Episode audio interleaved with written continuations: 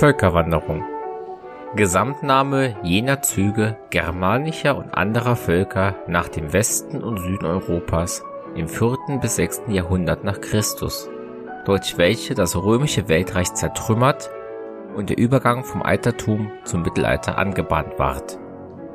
Durch diese Heerfahrten und Wanderungen erhielt das südwestliche Europa eine neue Bevölkerung, indem sich die Einwanderer, die auf ihren Zügen selbst oder in den neuen Wohnsitzen das Christentum annahmen, mit der alten römischen Einwohnerschaft vermischten und neue soziale und sittliche Zustände sowie neue Sprachformen bildeten. In Mitteleuropa dehnten sich teils die zurückgebliebenen Stämme weiter aus, teils rückten dort andere Völker, namentlich Slawen ein, bis die allgemeine Völkerflut, in welcher einzelne Stämme völlig untergingen oder in der Vereinigung mit anderen verschwanden, allmählich aufhörte und die Völker sich in den gewonnenen Sitzen dauernd festsetzten.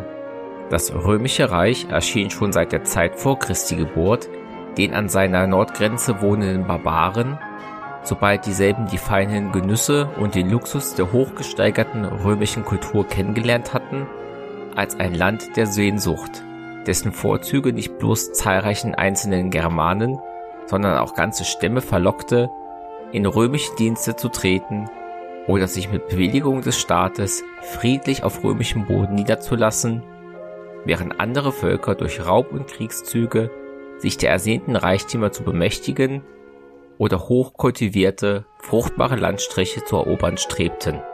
So verheerten die Goten von der Nordküste des Schwarzen Meers zur See die Küsten Kleinasiens und der Balkanhalbinsel und drangen auch zu Land über die Donau vor. Die Sachsen befuhren von den Mündungen der Elbe und Weser aus die westlichen Meere und plünderten die Küsten Britanniens, Galliens und anderer. Die Alemannen bemächtigten sich schon im dritten Jahrhundert des römischen Zehntlandes. Die Franken setzten sich gegen Ende des dritten Jahrhunderts zwischen Rhein und Schelde fest.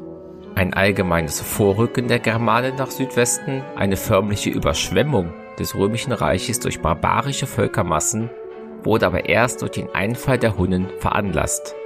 Diese zerstörten 375 das mächtige Gotenreich Hermannrichs. Die Ostgoten, wie andere germanische Stämme, unterwarfen sich den Hunnen, welche sich in der ungarischen Tiefebene festsetzten. Die Westgoten traten auf römisches Gebiet über. Durch den Sieg über Valens bei Adrianopel 378 sicherten sie sich den Besitz von Mösien und Thrakien. Alarich führte sie, nachdem er 396 Griechenland verwüstet hatte, schon 400 nach Italien, wurde er von Stilicho zurückgetrieben der auch 406 ein aus verschiedenen germanischen Stämmen gemischtes Heer unter Radagaisus, das von der mittleren Donau her eingebrochen war, vernichtete. Nach seinem Tod 408 brachen die Westgoten unter Alarich wieder in Italien ein, während zu gleicher Zeit die durch Zusammenziehung der römischen Legionen zum Schutz Italiens entblößten Provinzen Gallien, Spanien, Britannien und Afrika von germanischen Völkern überflutet wurde die Alemannen nahmen das ganze Oberrheingebiet in Besitz. Die Burgunder setzten sich am Mittelrhein fest. Die Angeln und Sachsen eroberten Britannien. Alanen, Vandalen und Sueben durchzogen ganz Gallien und schlugen ihre Wohnsitze in Spanien auf, von wo die Vandalen 429 bis 439 auch Afrika und die Inseln des westlichen Mittelmeers eroberten. Die Westgoten 412 von Ataulf nach Gallien geführt um diese Provinz dem Römischen Reich wiederzuerobern, gründeten 419 unter Vallia in Südgallien und Nordspanien ein selbstständiges Reich. Dort gingen die germanischen Eroberer nicht eigentlich auf Vernichtung der römischen Kultur aus, vielmehr wollten sie erst recht an ihren Vorzügen teilnehmen.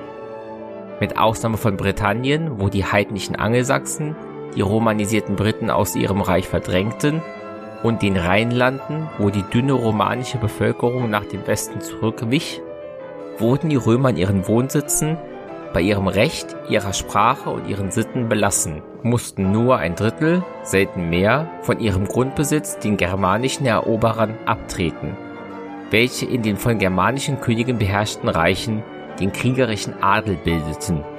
Die überlegene Kultur der weit zahlreicheren römischen Bevölkerung übte sehr bald einen assimilierenden Einfluss auf die Germanen aus, deren völlige Verschmelzung mit den Römern hauptsächlich durch ihr arianisches Christentum verzögert wurde.